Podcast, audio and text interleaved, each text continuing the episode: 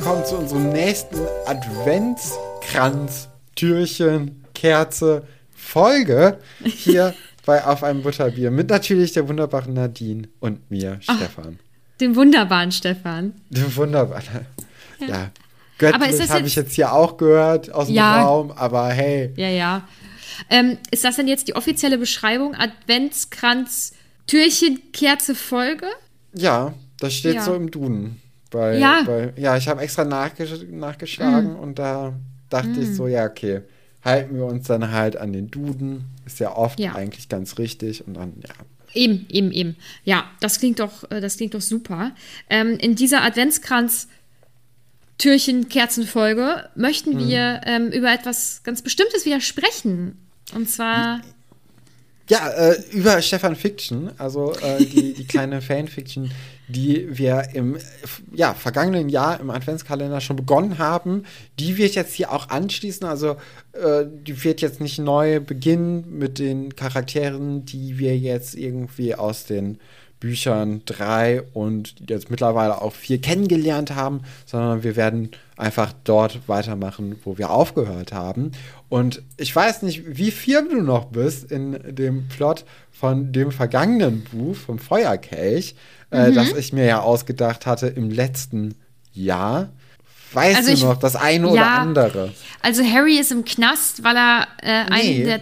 Also ist er nicht im Knast? Achso, an. Äh, okay, er sollte, Quatsch. Entschuldigung, er sollte, glaube ich, in den Knast, weil er einen der Zwillinge umgebracht hat und Ginny ist in ihn verliebt. Ah ja, genau. Ja, also da hast du schon ein paar gute Punkte. Das letzte Buch hat aber dann tatsächlich damit aufgehört, dass er ja in Rumänien war, unser guter Harry, um dort nach dem Feuerkelch zu suchen. Hat er ihn auch gefunden. Leider gab es da so einen kleinen Zwist mit Drachen, mit Drachenforschern und da ist dann vielleicht der Charlie Weasley umgekommen. Oh das Mann, oh Mann. Äh, könnte, könnte ein Ding sein. Es könnte auch sein, dass der gute Dudley im Moment ja äh, auf dem Landwesen der Malfoys rumhängt, um dort zusammen mit Harry die Weltherrschaft zumindest ermöglichen zu können, da die, die technischen Errungenschaften der Muggelwelt mit den magischen Fähigkeiten der ja, Magier dann zusammengeführt werden sollen, um ja tödliche Waffen und generell Angst und Schrecken auf der Welt Ja. zu verbreiten. Das Also- war mein letzter Stand vom letzten Buch. Ich Mhm. glaube, das ist eine gute Auffrischung. Ihr könnt natürlich euch die Folgen vom letzten Jahr auch noch mal anhören. Sind ein Knüller auf jeden Fall. Knüller. Ja, die äh, waren schon sehr beliebt. Ich glaube auch, ja. Hm. Ja, und dann können wir jetzt einfach mit dem Orden des Phönix hier weitermachen. Oh, ich bin, ich bin wirklich gespannt. Bild weiter. Ich habe es diesmal nicht so richtig aufgeschrieben. Also ich habe schon was aufgeschrieben, aber ich werde ein bisschen freier erzählen, weil ich glaube, das gefällt uns allen ein bisschen besser. Der Feuerkelch, ja, Machst, machst du das so Poetry Slam-mäßig oder? nee, Nee? ich bin anti-Poetry Slam. Ja, okay. Dann, Ich, ich finde das grausig. ja, dann äh, leg doch gerne Anti-Poetry Slam-mäßig los. Ja, der Feuerkelch, der ver ver verleiht natürlich unheimlich viel Macht. Ne? Und Harry kann jetzt dadurch noch stärkere Zauber erlernen und die soll Lucius Malfoy ihm beibringen, weil er ist ja so ein bisschen gebildeter in den dunklen Künsten. Er weiß auch, was man mit dem Feuerkelch anfangen kann durch die Bücher, die Harry ja auch bei ihm im Landhaus gefunden hat. Und äh, da geht es jetzt so ein bisschen dann in die Richtung, dass die beiden sich so ein bisschen von den anderen abkapseln, um die dunklen Künste weiter zu erforschen, um Harrys Macht ja zu erweitern, aufzubauen, um dann wirklich sehr gefährlich zu werden. Aber auch Lucius ist natürlich so ein bisschen an dem Feuerkelch interessiert, weil dieses mythische Objekt einfach äh, ihn auch reizt. Und äh, der Rest im Landhaus ist eigentlich mehr so ein Fabrikgelände geworden. Und äh, Dudley ist vor allem wirklich in so einem groß oder in seinem Element. Er äh, hat jetzt diese, diese Pistolen, die Kanonenkugeln äh, feuern können, noch ein bisschen verfeinert. Also zusammen mit den Zauberern haben sie dafür ge äh, gesorgt, dass wenn so eine Kugel irgendwo aufschlägt, dass dann im doppelten Krater, also in dem doppelten Explosionsradius alle Leute erstmal erstarren lässt und äh, dass dadurch dann nochmal ein Zweitschlag irgendwie verübt werden kann, weil die Leute sich nicht wehren können. das passiert eigentlich dann am Anfang des Buches in, in, auf dem Landhaus der, der Malfoys.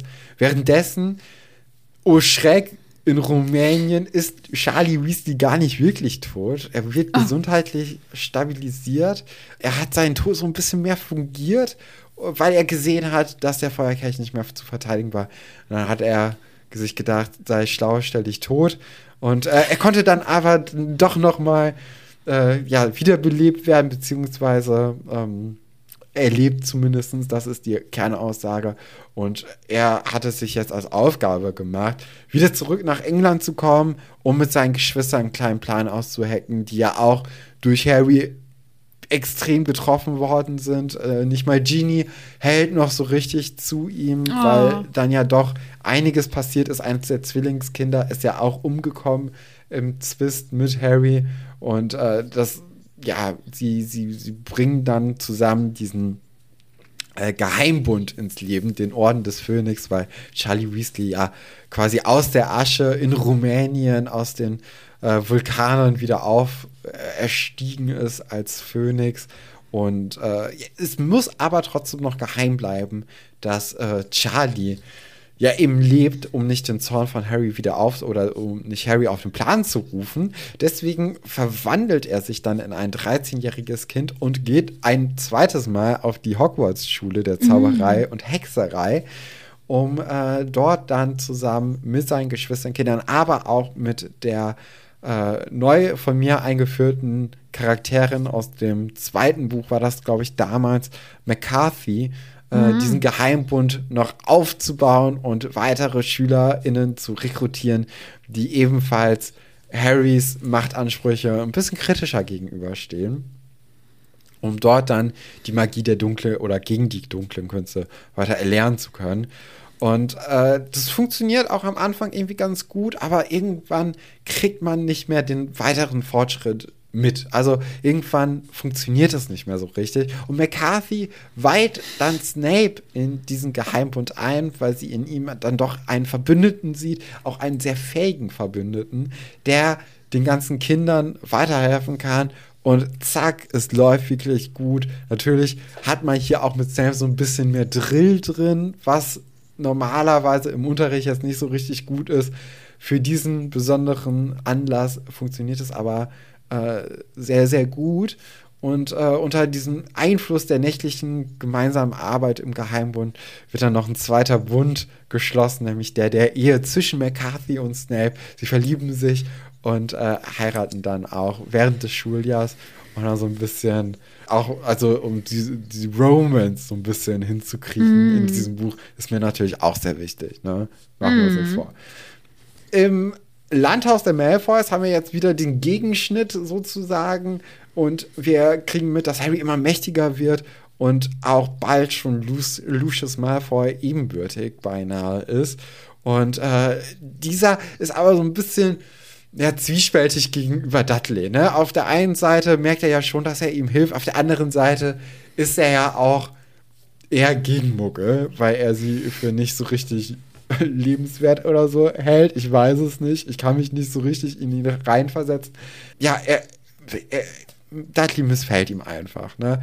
Ja, er verachtet Muggels und mein Gott, er findet auch, Harry nimmt sich mittlerweile ein bisschen zu ernst, beziehungsweise er merkt auch, dass Harry ihm so ein bisschen entgleitet. Er hat nicht mehr die Kontrolle aus den letzten Büchern über ihn.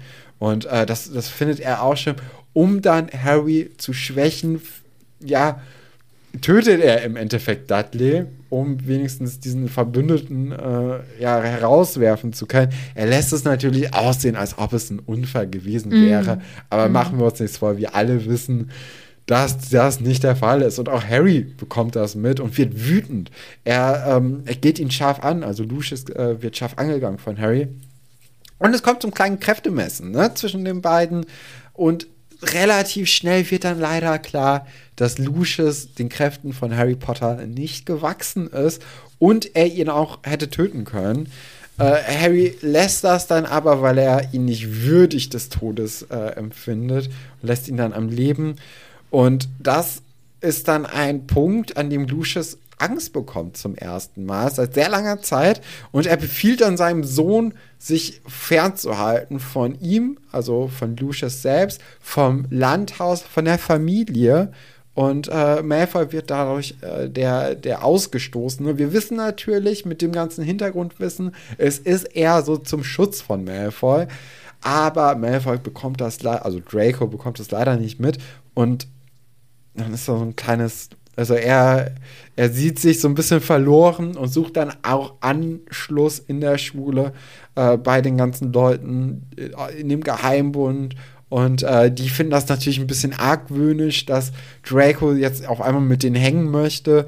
Und äh, Draco bekommt dann auch irgendwann mit, dass es diesen Geheimbund überhaupt gibt, möchte dann auch unbedingt mitmachen. Die möchten aber logischerweise nicht Draco dabei haben, weil sie dem ganzen Braten nicht trauen.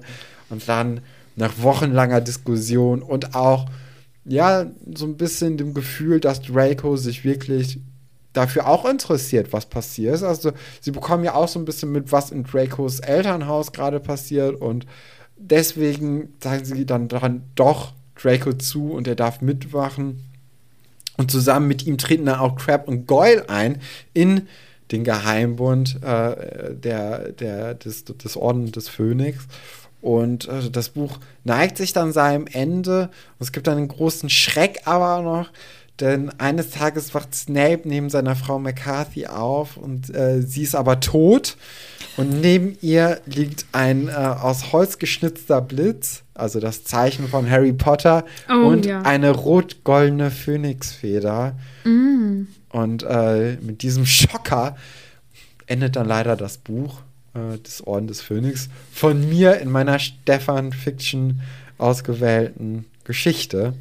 Mhm. Puh. Wo fange ich an? Es sterben ganz schön viele Leute.